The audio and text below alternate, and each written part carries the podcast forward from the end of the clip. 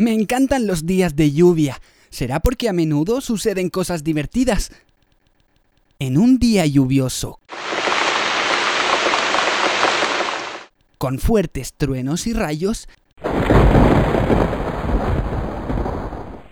el señor Navarro toma su paraguas y saca a pasear a su perro Navarrín.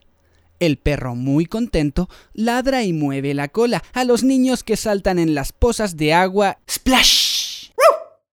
Y se ríen con el agua que salpican. De repente pasa un auto muy veloz ¡Zoom! y salpica al señor Navarro, que se indigna. Pero por suerte no le duró mucho tiempo el enojo. Por la vereda del frente iba su vecino Navarrete, que da un gran estornudo y su sombrero sale volando. ¡Ah! ¡Ah!